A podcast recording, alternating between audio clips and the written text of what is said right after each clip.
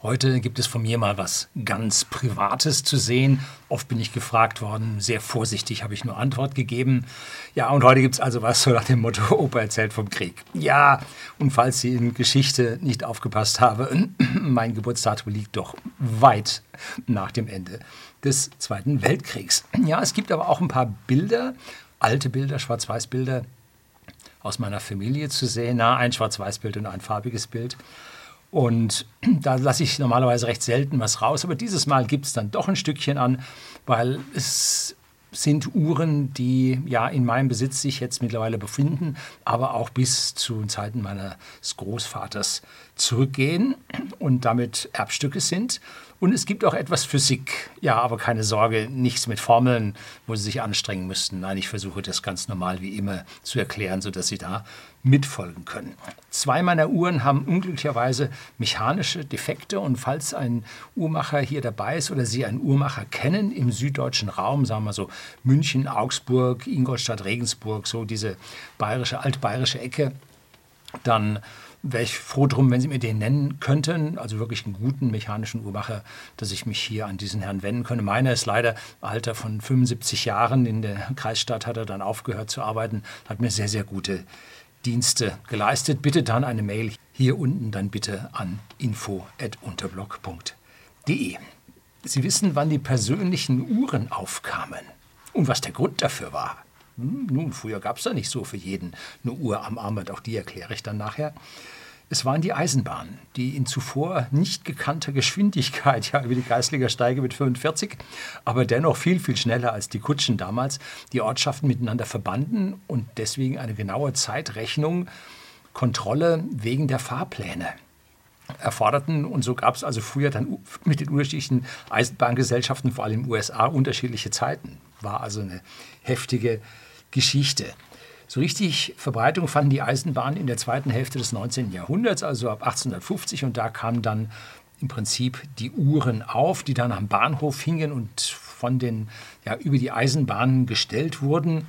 Und Vorher galt also die Uhrzeit am Kirchturm und die war ja sehr unterschiedlich. In meiner Jugend zeigte also dann die Kirche am katholischen Kirchturm eine andere Zeit als die am evangelischen. Ich weiß nicht, ob die einen der anderen voraus waren oder ob einfach der eine akkurater war als der andere.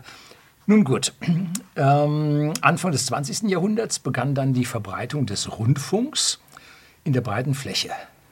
Und im Programm gab es dann zur vollen Stunde dann auch ein Zeitzeichen, mehrmals am Tag.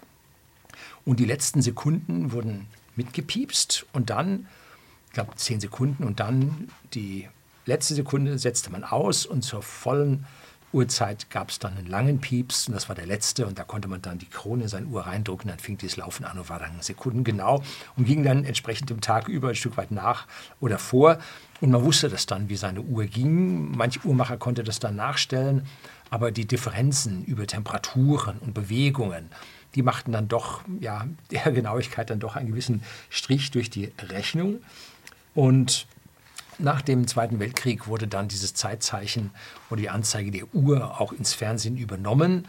Und ich habe keine Ahnung, ob das heute noch, ich schaue kein Fernsehen, ne? ich weiß nicht, ob da irgendwo so, wann war das früher? Vor den Nachrichten wurde dann so, auch noch Piep, Piep, Piep, Tüt und so, gab es dann da auch noch, ich weiß nicht, ob es das überhaupt noch gibt. Braucht man ja eigentlich nicht mehr. Also ich schaue mir diese mediale Vollkatastrophe nicht mehr an, tue ich mir nicht mehr an. So, und nach dem Intro kommen wir dann zu der ersten alten Uhr und dem Foto meines Großvaters. Bleiben Sie dran.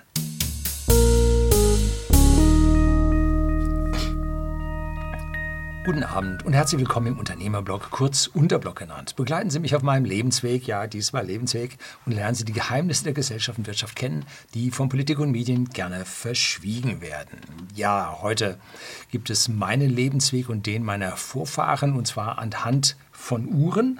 Und das erste, die erste Uhr, die sich in meinem Besitz befindet, ist die Uhr meines Großvaters. Da sehen Sie hier auf dem Bild auf dem Ohlsdorfer Friedhof in Hamburg vor dem Karl-Wörmann-Denkmal. Das Foto habe ich im alten Fotoalbum gefunden.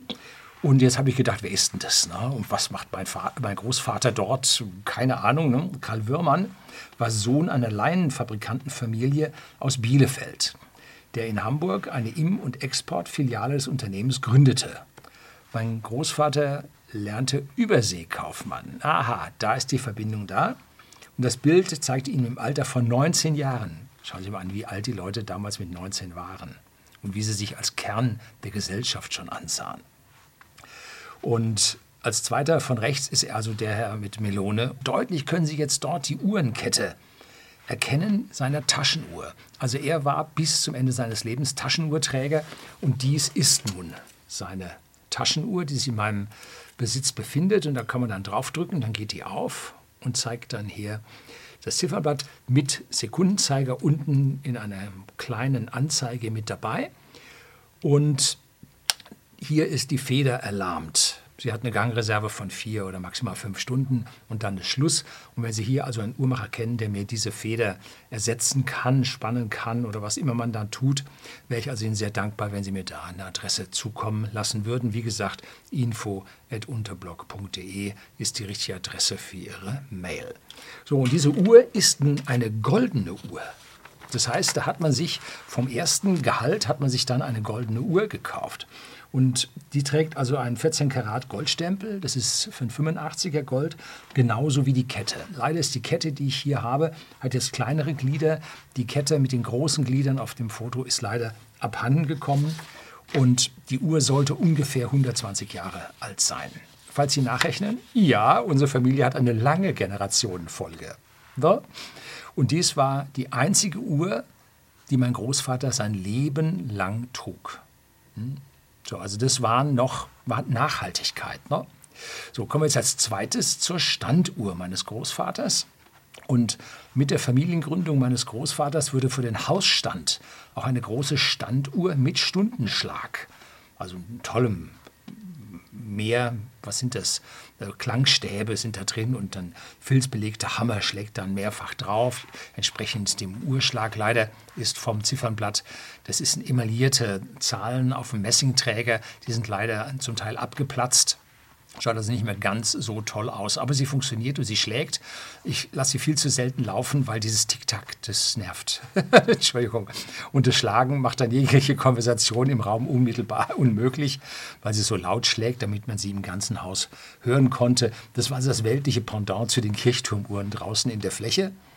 Und die Uhr ist jetzt etwas über 100 Jahre alt. Das Werk bzw. die Wellenlage habe ich nacharbeiten lassen vor rund 20 Jahren bei meinem ehemaligen Uhrmacher.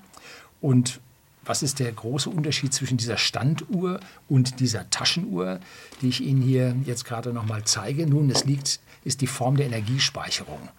Die Standuhr hält die 24 Stunden durch, wie die Taschenuhr das eigentlich auch sollte. Aber die Taschenuhr, da wird eine Feder, eine Spiralfeder aufgezogen und liefert dann die Energie zur Bewegung der Unruhe und damit auch der Zeigerbewegung. Und bei der Standuhr das ein, sind das schwere Gewichte, die im Prinzip das Pendel in Bewegung halten. Das Pendel wird über die Länge sehr exakt eingestellt auf die Schlagfolge, äh, auf, auf, die, auf den Sekundentakt und man kommt da auf Genauigkeiten von plus minus zwei Sekunden pro Tag. Also diese Pendeleinstellerei hervorragend. Und wenn man die Temperatur, wie heutzutage in den Häusern üblich, sehr konstant hält, da sind auch diese Uhren sehr konstant, weil bei der Temperatur dehnt sich das aus. Man hat extra dort ein Holzpendel genommen. Das dehnt sich nicht so aus wie das Metall, aber dennoch hat man hier äh, die entsprechende Ausdehnung. Mit der Bahnhofsuhr, der Taschenuhr, der Standuhr und dem Radio waren dann alle Zeitfragen meines Großvaters für sein Leben erfüllt. Kommen wir nun zu der ersten Armbanduhr, die sich so mehr oder weniger noch in meinem Besitz aus der Familie befindet. Und zwar die erste Armbanduhr trug mein Vater im Krieg. Da gibt es wenig Fotos, wo man so ein bisschen die Uhr unter der äh, Manschette durchscheinen sieht, dass ich hier leider keins zeigen kann. Und er war Naturwissenschaftler und der modernen Technik sehr, sehr zugetan. Und er hatte das tägliche Aufziehen seiner Uhr dick wie man hier in Bayern sagt. Also der wollte das nicht und kaufte sich anfangs der 60er Jahre eine Junghans Automatikuhr mit einer kleinen Fensteranzeige, so wie man heute bei den Uhren oder bei den vergangenen Uhren, die heute nicht mehr so in sind, ein kleines Fensterchen hatte, wo die Zahl des Datums drin steht, stand in dieser Uhr eine Gangreserve. Wie viele Stunden man diese Uhr von Automatik-Gangreserve hat. Und Sie sehen die Uhr noch hier an Ihrem linken Bildschirmrand. Und zwar in Einzelteilen zerlegt, im Plexiglas eingegossen. Das hat er selber gemacht, als die Uhr dann leider kaputt war. Und dort kann man also diese Ganganzeige auf dem Ziffernblatt noch sehen, sieht die 36 Stunden Gangreserve und man sieht äh, dieses Exzentergewicht von der Automatik. Ist das drauf? Ja, das müsste da oben sein, hier irgendwo eins von denen, oder? Da sieht man die schöne Spiralfeder. Nun gut, also das war so eine Uhr und die neueste Uhr hier an meinem Arm, die hat auch wieder sowas. Aber ja gut, am Ende stelle ich dann diese Uhr vor. Automatikuhren sind normale Uhren mit dieser Feder als Energiespeicher. Jedoch muss man sie nicht aufziehen, sondern das passiert über einen Exzenter, der mit der Armbewegung sich immer dreht. Und diese Drehung wird umgesetzt in die Spannung einer Feder und damit bleibt diese Uhr permanent aufgezogen und selbst in der Nacht, wenn man nun den Arm sehr ruhig liegen hat und seine Uhr trägt oder auch wenn man sie ablegt über Nacht, dann reicht die Gangreserve bis zum nächsten Morgen und die Bewegung über den Tag reicht dann wieder für die nächste Nacht. Läuft also alles ganz gut und da ist dann immer die Frage, ähm, soll man diese Uhren in so einen Beweger reintun? Ne, wenn man jetzt so einen Beweger hat, muss man sich zwei Dinge überlegen. Das erste ist, immer wenn die Uhr läuft, verschleißt sie auch. So. Das heißt, wenn Sie die Uhr lange Zeit nicht tragen, dann macht es Sinn, die Uhr nicht in den Beweger reinzutun, weil sie verschleißt. Wenn man die Uhren regelmäßig wechselt, dann macht das Rausziehen der Krone und das Klick und Klack und so macht dann doch einen heftigen Verschleiß an der Krone und an diesem Ziehmechanismus und den Rastern, die da drin sind. Da ist es dann besser, man lässt sie laufen und muss sie nicht so oft nachstellen. Also das sind die zwei Gegensätze. Wenn man jetzt sagt, ja, aber das Öl verharzt und so weiter, ja, wenn Sie es laufen lassen, verharzt das Öl auch. Das verharzt mit der Zeit. Das wird nicht durch Bewegung, bleibt das flüssig. Nee, so ist es nicht. Das verharzt über die Zeit, da muss man hin und wieder halt mal einen Ölwechsel machen. Aber das sind Jahrzehnte, ein Jahrzehnt Minimum für einen Ölwechsel. Auch ich bekam als Teenager eine Junghans-Uhr, die ich allerdings aufziehen musste. Für Automatik war da ein bisschen zu viel äh, Geld im Spiel, was man da nicht bekam. Und ich habe dann diese Uhr mit einem modernen Bügelarmband, was damals in war. Das war Edelstahl mit ganz dünnen ja, Stahlstreben. Und da sieht man hier ein Bild äh, in meiner Sturm- und Drangzeit, ja, mit etwas mehr Haaren als heute, ähm, wo ich dann das einzige Bild von meiner alten Uhr, von meiner ersten Uhr, die es hier zu sehen gibt. Es wurde in Libo in Frankreich aufgenommen, da wo ja das erste Mal das Bauxit gefunden wurde, aus dem man dann Aluminium machen konnte. Dann ging es zu meiner ersten Digitaluhr. Und meine erste Digitaluhr, wenn die ja, Interessierten das nachgoogeln wollen, war eine Seiko A133-5000 Mitte der 70er Jahre mit LCD-Anzeige. War sündteuer für einen Schüler. Ich bin dafür arbeiten gegangen. Ich habe Bäume im Wald gepflanzt, im Akkord. Und da kriegte man für so einen Bäumchen, was ich gepflanzt habe, 10 Pfennig damals. Und es gab also einen ordentlichen Stundenlohn von, Stundenlohn von über 10 Mark, was richtig viel Geld war in der damaligen Zeit. Und da konnte man sich dann schon, äh, in ein, zwei Wochen, konnte man sich dann so eine Uhr dann schon leisten. Und Weshalb bin ich zu dieser Uhr gekommen? Nun, ich habe damals James Bond geguckt und da war das Product Placement von Psycho halt sehr prominent. Und ich fand diese Uhr gut und das piepste dann, war auch die ersten Uhren, die piepsten. Nachher konnte die, die billigste Kaufhausuhr für 5 Mark, konnte das dann auch. Aber da war man halt ein paar Jahre früher und wie die Sturm- und Drangzeit in der Jugend so ist, so ist halt die Jugend. Ne? Hat sich heute nicht geändert. Wenige Jahre drauf kaufte ich mir dann eine weitere digitale Seiko mit zweiter Zeitzone und das ist auch eine Uhr, die übrig geblieben ist. Das ist diese hier und da kann man sehen, da ist oben so ein rundes Ding drin, da sind 60 Segmente drin, wo also eine zweite Zeitzone drin laufen kann. War interessant und diese Uhr habe ich sicherlich bis in meine ersten USA-Urlaube getragen, wo ich dann die zweite Zeitzone dann tatsächlich gut nutzen konnte. War eine schöne Uhr, zeigt ordentliche Gebrauchsspuren, funktioniert auch. Ich habe bloß die Batterie rausgenommen, dass da nichts ausläuft und mir in der Uhr an dieser Stelle nichts kaputt geht. So hin und wieder tue ich mal ja, eine Batterie rein und trage diese Uhr so aus alten, äh, ja, nostalgischen Gründen.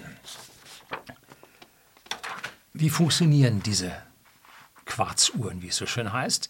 Der Energiespeicher ist in diesem Fall eine kleine Batterie. Das sind bei den meisten moderneren Uhren sind es 2032. also 20 mm Durchmesser und 3,2 mm Dicke.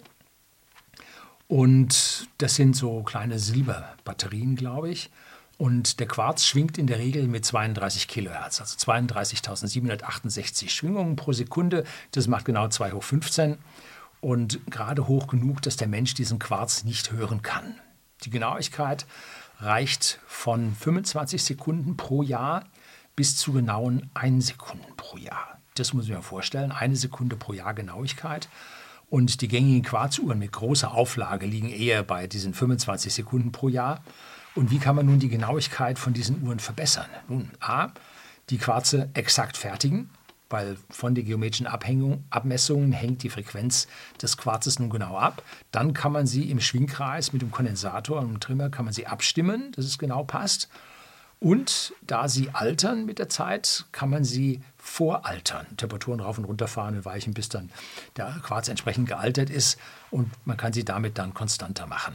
Doch wenn man heutzutage so moderne Quarzwerke anschaut, die es überall gibt, ne, die sind für einen Euro zu haben, die können das natürlich nicht. Die sind in Werbegeschenken drin. In dem Euro ist auch schon die kleine Batterie drin. Das ist dann nicht so eine große, sondern so eine Fuddel. LR, was ist das, 44 oder noch weniger. Ne? Also minimale Batterien sind da drin. Gut. Es gab auch eine Uhr von Omega, die mich also richtig angemacht hat, und zwar die Constellation Megaquartz 2,4 MHz.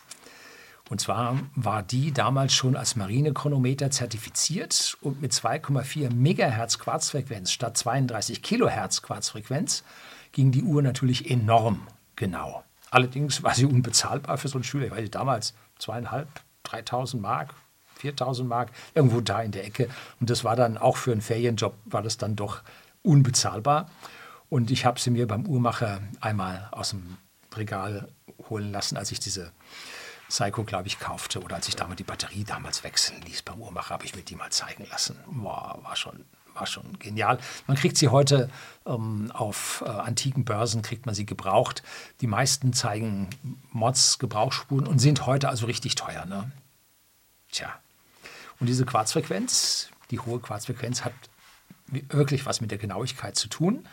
Und das hat dann auch noch später in der erworbenen Uhr von mir auch mit dieser hohen Quarzfrequenz dann zu tun. Ja, jetzt muss man auch ein kleiner Cliffhanger sein.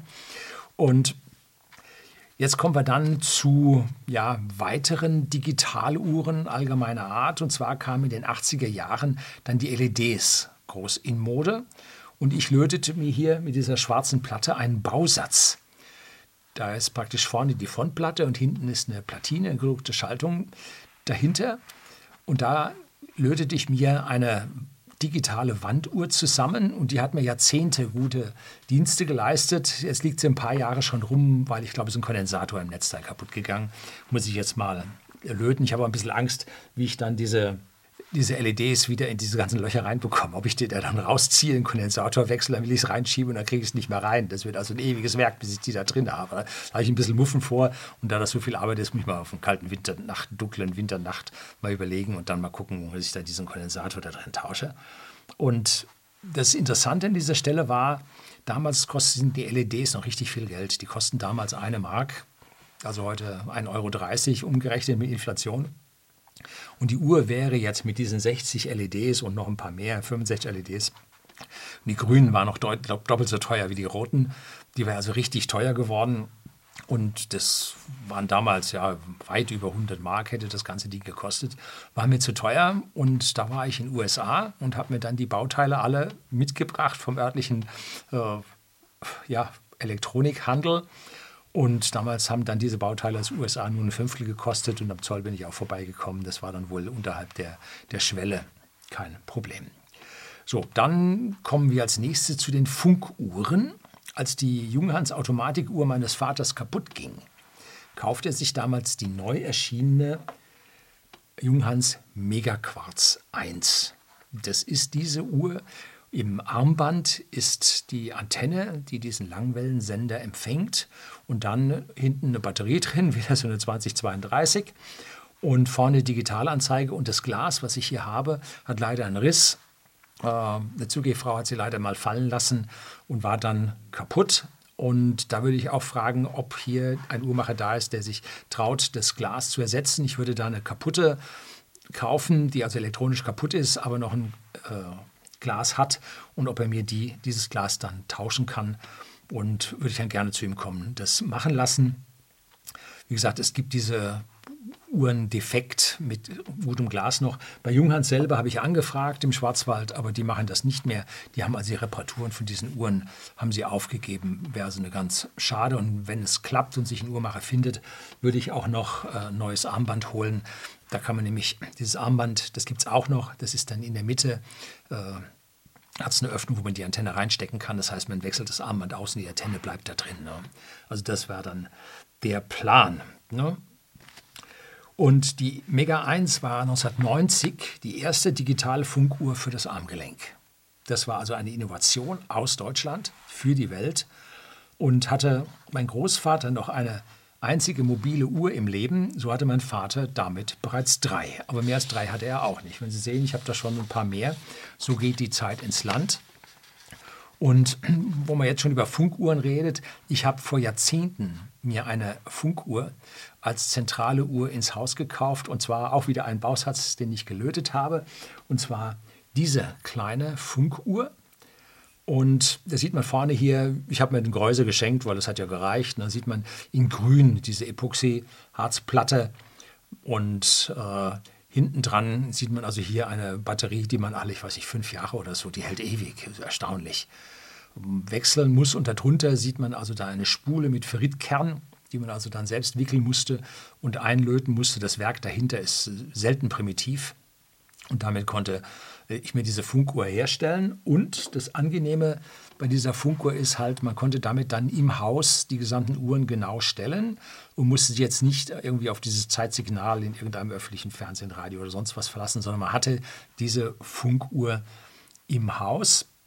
Und dieser Sender, den diese Funkuhr empfängt, der steht in Mainflingen. Das ist in Hessen, und zwar in Osthessen, und zwar am Autobahndreieck A3, A45 nordwestlich von Aschaffenburg. Ich meine, das wäre in Hessen. Ich weiß nicht, vielleicht ist es doch Bayern. Also es ist im Grenzgebiet zwischen Franken und Hessen. Und dieser Langwellensender sendet mit 77,5 Kilohertz und sendet ein Synchronsignal für geschätzte 100 Millionen Funkuhren, die in Europa laufen. Und die, der Empfang ist richtig weit und wir sind ja hier jetzt, ich sage mal, Luftlinie 400 Kilometer maximal davon entfernt. Und auch hier unten im Keller empfängt die Uhr das Funksignal sehr zuverlässig mit dem ganzen Beton drumherum, Stahlbeton. Also das klappt ganz gut. Überall findet man heute dagegen eine genaue Uhrzeit, in der man seine Uhr abgleichen kann, so man überhaupt noch eine Uhr trägt. Smartphone, der Laptop, der Computer, im Auto, im GPS-System, im RDS-System. Alle die liefern genaue Uhrzeit. Und diese sind alle mit dem Internet verbunden und liefern die exakte Zeit. Wobei es Unterschiede zwischen der Zeit im Smartphone-System und im GPS-System und ich glaube im Funkuhrsystem gibt. Also wenn ich mir die genau angucke, die schlagen alle nicht zur gleichen Zeit. Da gibt es gewisse Unterschiede und da habe ich dann gehört, dass irgendwelche Schaltsekunden alle so viele Jahre wurden da ausgelassen. Es gibt also nicht nur Schalttage alle vier Jahre, sondern es gibt auch Schaltsekunden, die irgendwann verwendet werden, um die Bewegung der Erde sehr genau abzugleichen. Und die haben alle Systeme wohl nicht mitgemacht. Vielleicht kennt da einer was Genaues, kann er unten drunter schreiben. Und in den späten 80er, in den frühen 90er Jahren, bevor also das Internet aufkam, gab es eine Zeit, wo es spezielle Funkuhren mit Computerinterface, meistens was war es, RS485 oder V24 gab. Ja, USB gab es damals noch nicht. Ne? Ich glaube, Apple hat es schon, aber die anderen hatten es noch nicht. Und die schloss man an seinen Server im Unternehmen an und der Server bekam damit die genaue Zeit. Heute gibt es Tausende von Time-Servern auf der Welt, die kaskadiert von zentralen Zeitservern ihre Zeit übernommen. Und das machen sie mit dem NTP, Network Transfer Protocol oder hm, ja, Network Time Protocol, so heißt es, ähm, übernommen wird. Und bei uns in Deutschland ist die Atomuhr der Physikalisch-Technischen Bundesanstalt in Braunschweig für die gesetzliche Zeit maßgebend. Aber alle Time-Server, die Sie im Netz finden, sind für den täglichen Betrieb mehr als ausreichend. So, jetzt kommen wir dann zu der Uhr, die Sie hier als langjährige Zuseher auf dem Kanal am meisten gesehen haben. Allerdings sind diese Videos jetzt nicht mehr online wegen der vielen Strikes, die YouTube in die, alten, in die alte Basis an, an Videos gegeben hat. Dass ich einfach gesagt habe, ich tue die alten 2000 Videos alle weg. Jetzt gibt es hin und wieder mal ein Re-Upload für all die neuen Zuseher. Vielen Dank dafür, dass Sie abonniert haben. Und das ist diese Uhr. Und zwar ist das eine Rolex Submariner. Diese Rolex Submariner hat mir die Verwandtschaft geschenkt, ist schon Jahrzehnte alt. Ich glaube, ich habe sie um 95 oder so bekommen und hat mir wundervolle Dienste geleistet. Und ich trage sie in allen Ehren. Und auch wenn ich hinter digitalen Uhren als ja, junger, aufstrebender Ingenieur her war. Am Ende habe ich Maschinenbau, Ingenieurwesen mit äh, Spezialisierung auf Luft- und Raumfahrttechnik studiert und mechanische Wunderwerke haben mich schon immer fasziniert. Und Deshalb gab es dann diese Rolex, wo man leider dieses Wunderwerk der Technik nur dann sieht, wenn man sie mal äh, zur Überarbeitung zum Uhrmacher gibt und dann sagt, hier, lassen Sie sich mal reinschauen. So, und dann macht er mal auf und man kann mal reinschauen. Wundervoll. Es gibt etliche Videos hier auf YouTube, wo man das äh, Überholen und das Wechseln von Federn und, und, und sehen kann, wo man also praktisch jede Uhr von innen sich anschauen kann. Das ist ein Traum, was diese Leute dort an Videos drehen. 2022 habe ich die Uhr dann aufarbeiten lassen und bis auf geringste Gebrauchsspuren ist alles wieder perfekt geworden.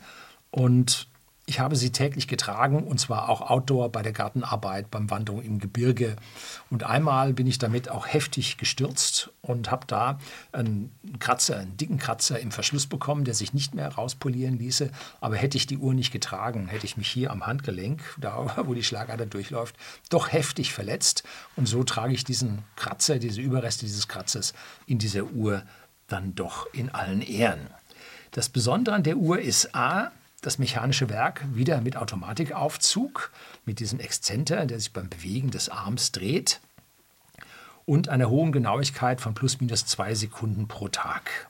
Das hatte sie nicht von Anfang an, diese Genauigkeit, sondern nachdem die Uhr 15 Jahre eingelaufen war, ich den ersten Ölwechsel und Aufarbeitung habe machen lassen, ging die Uhr erst richtig genau. Da waren wohl alle Zahnräder aufeinander eingeschliffen und passte alles soweit. Oberflächen waren verdichtet, wo eine Unruhe anschlug und, und, und. Und dann lief die Uhr also richtig genau.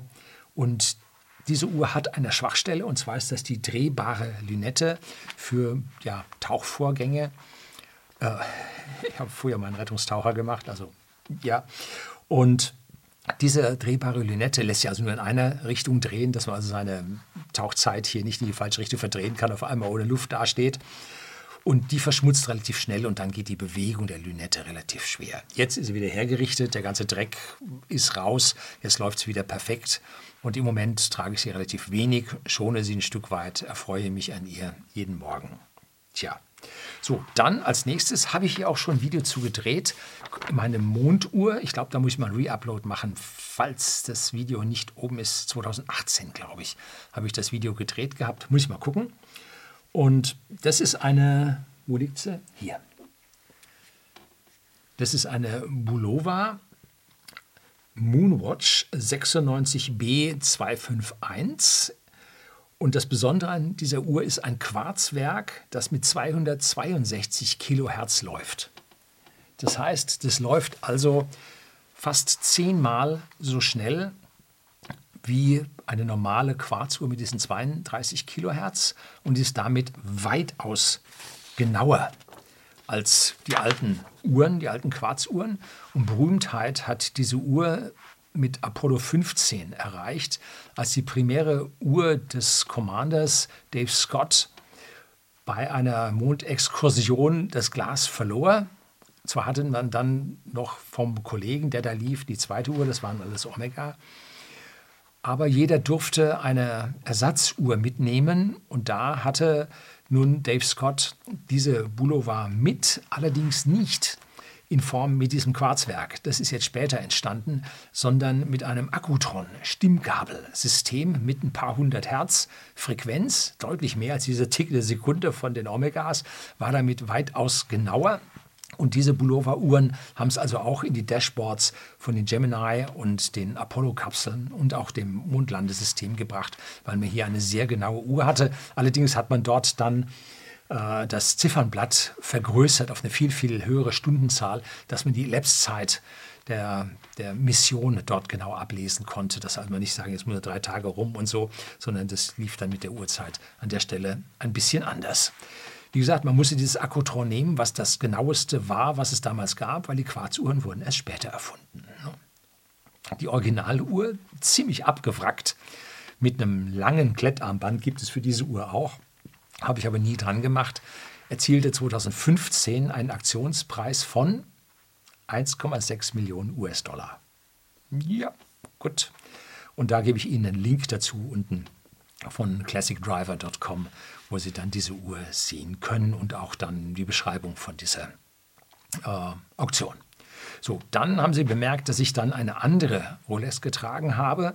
Und seit ich mich mehr auf der gesamten Welt herumtreibe und in anderen Zeitzonen bewege, habe ich nach einer Uhr mit der Anzeige einer zweiten Zeitzone umgesehen, die aber äh, genau, hochwertig, nicht zu verspielt sein sollte. Und ich hatte ja schon mit dieser Seiko äh, diese pseudo-analoge äh, Digitalanzeige mit der zweiten Uhrzeit, zweiten Zeitzone drin. Aber da ich bei Rolex da angefixt war, habe ich mir dann eine Explorer 2 gekauft und zwar mit der Referenz 216 750 mit hellem Ziffernblatt. Das gibt es auch dunkel, aber ich wollte extra ein helles Ziffernblatt mit dunklem Zeiger haben für einen hohen Kontrast, auch für schlechte Lichtverhältnisse. Und das ist nämlich bei der äh, Submariner ist das ein bisschen schwierig.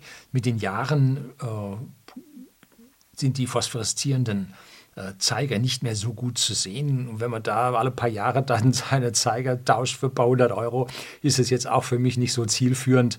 Ähm, und da sehe ich halt den Kontrast auf diese in schlechten, äh, sehr, sehr dunklen, sehe ich also hier den Kontrast nicht so gut. Dann habe ich gesagt, dann nehme ich halt das helle Zifferblatt. Und drauf gekommen bin ich, weil mein Zahnarzt, äh, der öfter in Afrika unterwegs ist und dort oder unterwegs war mit Ärzte ohne Grenzen, glaube ich, und dort Kinder oder sagen wir allgemeine Zahnhilfe gemacht hat, der trägt also eine Explorer 2 mit dunklem Ziffernblatt. Einige Zuseher meinen hier, also das wäre alles Geldanlage. Nein, ich trage diese Uhren. Was habe ich davon, wenn da in der Schublade diese Uhr vielleicht mehr wert wird und ich dann irgendwo die verticken könnte oder so? Nee, das sind Gebrauchsgegenstände, die mein Ingenieurherz höher schlagen lassen, die ich verwende. Und sicher, meine Submariner hat sich im Preis vervierfacht. Ja, vervierfacht auch jetzt gebraucht, im Preis vervierfacht. Doch auch die Inflation ist über die vergangenen 30 Jahre massiv gelaufen. Die Uhr müsste heute das anderthalbfache kosten, um mit der Inflation über 30 Jahre mitzuhalten. Also effektiv hat diese Uhr verloren. Auch wenn ich sie von damals im neuen Zustand hätte, nicht verwendet, wäre sie trotzdem weniger wert gewonnen. So läuft die Inflation. Also wenn Sie Inflation Ausgleich haben wollen, Aktien. Anders geht es nicht. Ne? Anders schaffen Sie es nicht. Tja, jetzt kommen wir ähm, zum zehnten Punkt. Ich glaube, das ist auch die letzte Uhr. Ja, genau. Und zwar haben aufmerksame Beobachter bemerkt, dass ich eine andere Uhr seit ein paar Monaten trage. Das Aussehen dieser Uhr ist nicht ganz so eindeutig wie das der Marke Rolex. Und dies ist also jetzt eine äh, Grand Seiko Uhr und die hat hinten, wenn man da drauf schaut, ein Glas drauf, wo man das Automatikgewicht, diesen Exzenter drehen sehen kann, wie diese Uhr sich also aufzieht. Und ich blende Ihnen hier eine Vergrößerung mal ein. Da sehen Sie unten links von der Mitte sehen Sie einen extra kleinen Zeiger. Das ist die Gangreserve. Und wenn der ganz unten senkrecht nach unten steht, dann hat er 72 Stunden Gangreserve. Ich habe es mal ausprobiert. 75 Stunden Gangreserve hat diese Uhr. Und das ist jetzt eine Hybriduhr. Und zwar diese Grand Seiko hat die Bezeichnung SBGC 249G mit dem Kaliber 9R96 mit plus minus 0,5 Sekunden pro Tag. Wie geht das? Die normale Grand Seiko, die hat dann den schwarzen Ring außenrum, der Chronograph. Und der hat jetzt diesen bläulichen, das war eine limitierte äh, Anzahl, war das an an Uhren und die hatten ausgesuchte Quarze, wie ich am Anfang sagte, wenn man die Quarze sehr genau von der Geometrie aussucht und voraltert, dann kriegt man da eine hohe Genauigkeit hin. Und das ist also die Limited Edition 15th Anniversary Blue. Ja, Seiko hat mich immer noch fest im Griff. Das Besondere sind also die Innereien dieser Uhr. Es ist eine mechanische Uhr mit einem elektrischen Quarzwerk. Hm? Das wird aber nicht von einer Batterie angetrieben, die regelmäßig erneuert werden muss, sondern durch eine Feder, die auf einen Generator arbeitet. Und die Feder wird mit dieser exzentrischen Schwungmasse angetrieben wie eine normale Automatikuhr. Seiko hat Ewigkeiten gebraucht, bis sie das System zum Laufen bekommen haben. Also das waren Jahrzehnte, an denen sie das gebastelt haben, wo man gehört hat, sie probieren das, dann klappt es nicht und so.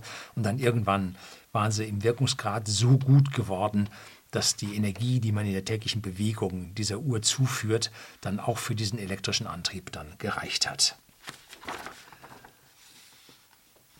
Die Uhr habe ich direkt aus Japan importiert ja, gegen Vorkasse, macht man so. Man muss sich da also an der Stelle ein bisschen was trauen, wenn man etwas Besonderes haben will. Bei uns ist es schon lange vergriffen. Nur wenige dieser Stücke haben es also bis nach Europa oder nach Deutschland geschafft. Und diese Uhr ist also durch die blaue Lünette von den Standard zu unterscheiden. Und ich musste auch Zoll für diese Uhr bezahlen. Ja, da gibt es Zoll. Ich wusste aber nicht, äh, wie hoch dieser Zoll ist und hm, ja, ein bisschen schwierig. Dann habe ich also nachgelesen, habe ich nicht glauben können, was da an Zoll drauf läuft. Und jetzt wusste ich nicht, ob ich hier also eine elektrische Uhr oder eine Automatikuhr bei der Importzollerklärung da ausfüllen sollte. Ich habe dann mit einem zwinkernden Auge, also die, die mechanische, glaube ich, zahlt keinen Zoll, die elektrische zahlt 80 Cent Zoll. Und ich habe also dann die elektrische angeklickt und habe diese 80 Cent Zoll für die Uhr bezahlt. Man will ja kein äh, Zollvergehen betreiben. Ne? Und diese 80 Cent Zoll auf diese Uhr, also die ist fünfstellig, ne?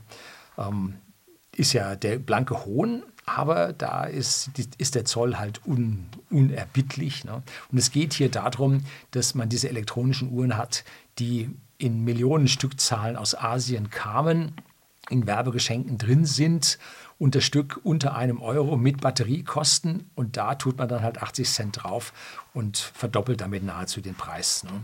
darum an dieser Stelle geht es. Und äh, dann muss man halt so konsequent sein und das dann da oben als Rundungsfehler auch noch dazu schreiben. Na gut, diese Zölle sind übrigens direkte Einnahmen der EU.